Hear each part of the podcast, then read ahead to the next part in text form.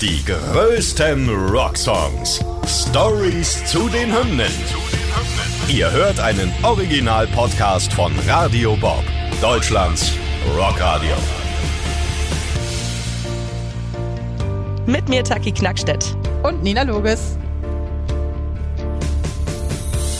Heute Overkill von Motorhead. Overkill! Overkill! Overkill!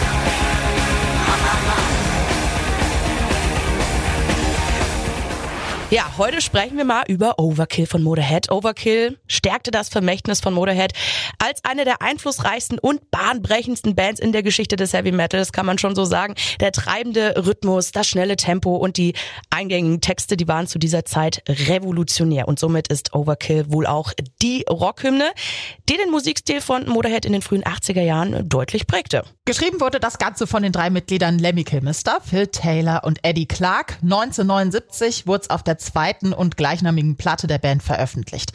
Auf das Album Overkill kommen wir natürlich auch nachher nochmal genauer zu sprechen. Kurz bevor sie sozusagen ihren großen Durchbruch hatten, übte Phil Taylor alleine im Studio an seinen neuen Drums, als Lemmy und Fast Eddie hereingekommen sind. Er wollte gerade auch aufhören, aber die beiden haben ihn angeschrien, ey, mach bloß weiter, das ist gerade ein richtig geiler Drumbeat in dem Moment, den er da gespielt hat. Und letztendlich ist das dann auch die Grundlage des Songs geworden.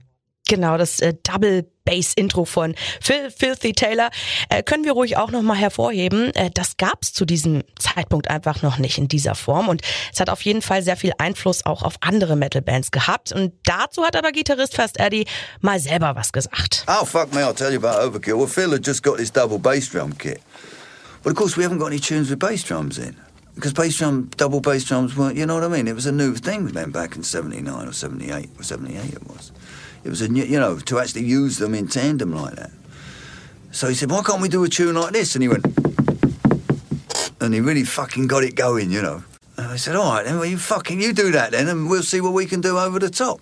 So, you know, we agreed fucking E, me and Lemmy. Lemmy started playing something, and I started playing in E, and then, fuck me, before we knew it, we had Overkill. And then we added a few bits. The outro solo, which is fucking awesome. I mean, I always wanted to do that. All, up until that time, I'd always wanted to do a solo that, over those particular chords. You know, and then it was like, hey man, this song's called Overkill anyway. Why don't we fucking finish and start again? Because yeah, fucking great, man. In fact, let's do it again. so I did it three times. I mean, that was the thing, you know. Fucking awesome, man. I mean, fucking awesome. Ja, am Ende sagt er ja, ey, der Song heißt doch sowieso Overkill, also zu Deutsch, ne, zu viel, im Überfluss. Äh, wieso geht's am Ende nicht nochmal von vorn los? Lass das einfach machen. Und das haben sie letztendlich ja auch getan. Ja, der Song wurde dann im Dezember 78, im Januar 1979 aufgenommen und in Großbritannien am 10. März 79 veröffentlicht, nachdem die Band ihn am Tag zuvor so mal live gespielt hat. Und jetzt haltet euch fest, wo? Bei Top of the Pops. Das haben ja viele Rockbands auch damals gemacht, obwohl es irgendwie für uns heutzutage, guck mal, den lass ich tot, weil es passt halt gar nicht. Früher war das aber so die einzige Show, ne? Da waren ja auch die Maiden und so. Interessanterweise war der Song Overkill aber ursprünglich auch gar nicht als Single geplant. Ist ja manchmal so. Die Band wollte das gar nicht und dann hat sie aber irgendein Manager dazu überredet, das doch zu machen. Zum Glück, der wusste, wie es geht. Es war nämlich, wie man sich ja denken kann, jetzt einer der erfolgreichsten Songs der Band und natürlich ist er seitdem auch fester Bestandteil der Live-Shows gewesen. Ja, Top of the Pops muss ich nochmal kurz sagen. Also ich äh, kann mich daran gar nicht erinnern. Beziehungsweise die Zeit, wo ich mich an Top of the Pops erinnern kann, da standen die Sugar Babes oder so. Ja, in den 80ern war das schon, 70er, 80er war das schon eine andere Sache so. Da war das Voll. schon Ja, wirklich ja, deswegen. revolutionär. Okay, wir schauen mal auf den Text. Der Song beginnt mit einem Verweis auf die Macht der Musik und die Art und Weise, wie sie Menschen bewegen kann. Die Zeilen Only way to feel the noise und So good you can't but help it deuten darauf hin, dass es in dem Lied eben um gewisse Macht und Kontrollübernahmen geht. Im weiteren Verlauf dann werden die Lyrics ein bisschen kraftvoller und intensiver bei den Zeilen On your feet you feel the beat, it goes straight to your spine und Thrill to the Death Till You Cry kann man die physischen und emotionalen Auswirkungen von äh, Musik erahnen oder erkennen. Die letztendliche Bedeutung von Overkill ist dennoch nicht ganz klar. Einige Leute sagen eindeutig, der Song würde eben äh, von dieser Macht des Rock'n'Rolls handeln, während andere ihn als einen Song über äh, Drogenkonsum interpretieren. Also es ist bei vielen Songs immer so, ne? Mal so, mal so, bla. Genau, wie jeder wie er mag, jeder wie er Ja. das interpretieren möchte. Wir gucken dann mal auf die Entstehung des Albums und die Zeit im Studio. Motorhead sind Ende 78 ins Studio gegangen. Es war das erste Mal, dass die Band so richtig Gelegenheit hatte, eine Studioaufnahme zu machen, also eine professionelle. Lemmy hat dazu mal gesagt, realistisch betrachtet war das Motorhead-Album nicht mehr als eine Live-Aufnahme. Es repräsentierte das, was wir zu der Zeit auf der Bühne machten, aber jetzt konnten wir uns wirklich ausdehnen und sehen, wohin das alles führt. Die Band hat sich dann entschieden, bei dem Album mit dem Produzenten Jimmy Miller zusammenzuarbeiten.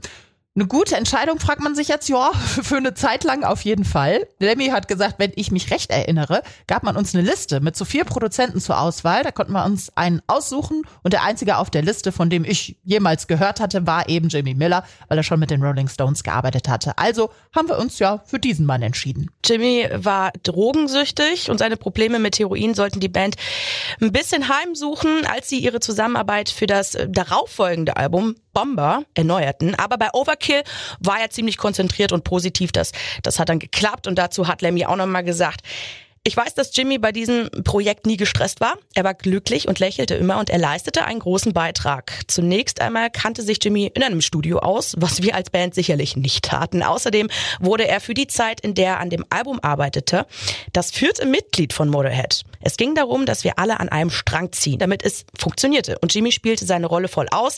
Es ist eine Schande, was mit ihm im Nachhinein passiert ist. Ja, damit meint er, dass Jimmy 94 im Alter von 52 Jahren an Leberversagen gestorben gestorben ist, wahrscheinlich verursacht durch seinen jahrelangen Drogenmissbrauch.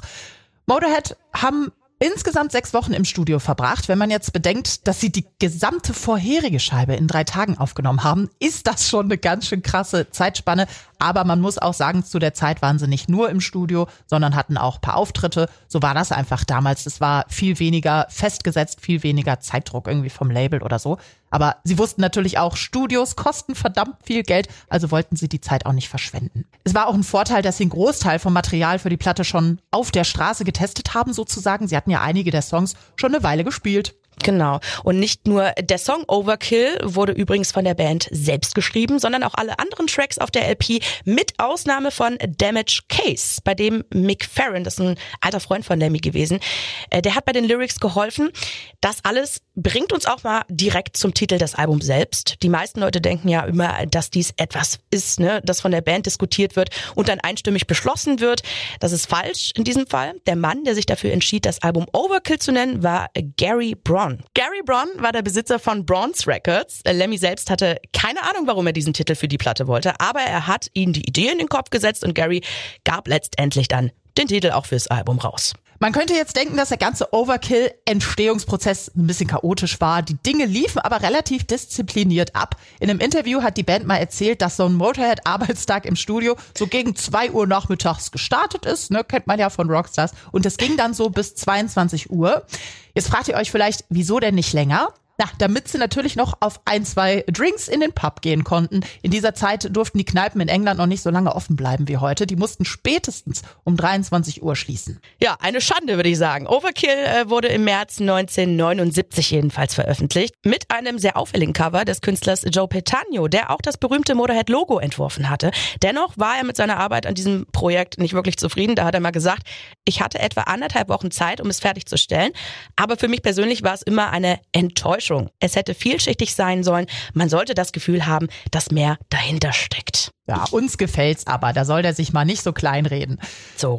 Mit diesem Album haben Motorhead ihre wachsende Fangemeinde noch mal mehr erweitert. Es hat sogar Platz 24 in den britischen Charts erreicht, was für die Band zu dieser Zeit ein Wahnsinnsdurchbruch war. Dazu hat das Label auch noch schlaue Entscheidungen getroffen, zum Beispiel nur drei Wochen nach der Erstveröffentlichung im normalen schwarzen Vinyl eine grüne Vinyl-Ausgabe des Albums herauszubringen. Sehr, sehr schick. Damit haben sie sichergestellt, dass eingefleischte Fans direkt mal zwei Exemplare gekauft haben. Sehr, sehr clever.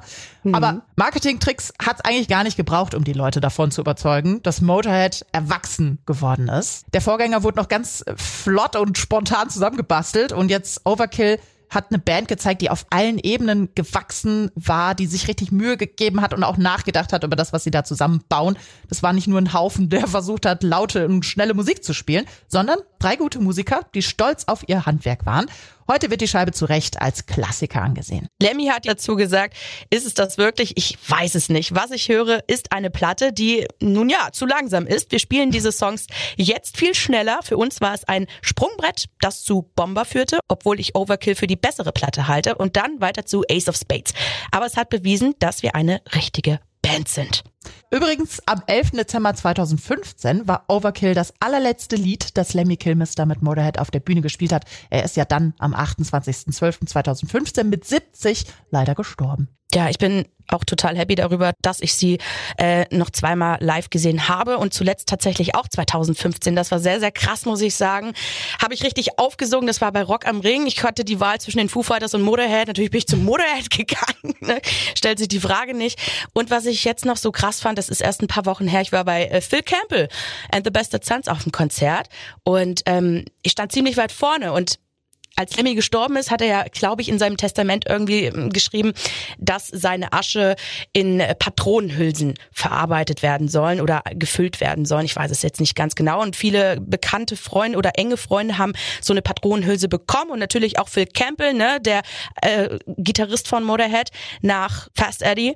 Und da stand ich davor und ich dachte mir so, ich weiß nicht, irgendwie war es Magie keine Ahnung, es war total schön und irgendwie weird und irgendwie, keine Ahnung, ich kann es nicht erklären, aber das habe ich jetzt noch neulich erst mitgenommen und war Lemmy irgendwie ganz schön nah, muss ich sagen. Die größten Rocksongs. Stories zu den Hymnen. Ihr wollt mehr davon? Bekommt ihr jederzeit in der MyBob-App und überall, wo es Podcasts gibt. Und die geballte Ladung an Rocksongs gibt's nonstop in den über 50 Rockstreams, in der App und auf radiobob.de. Radio Bob. Deutschlands Rockradio.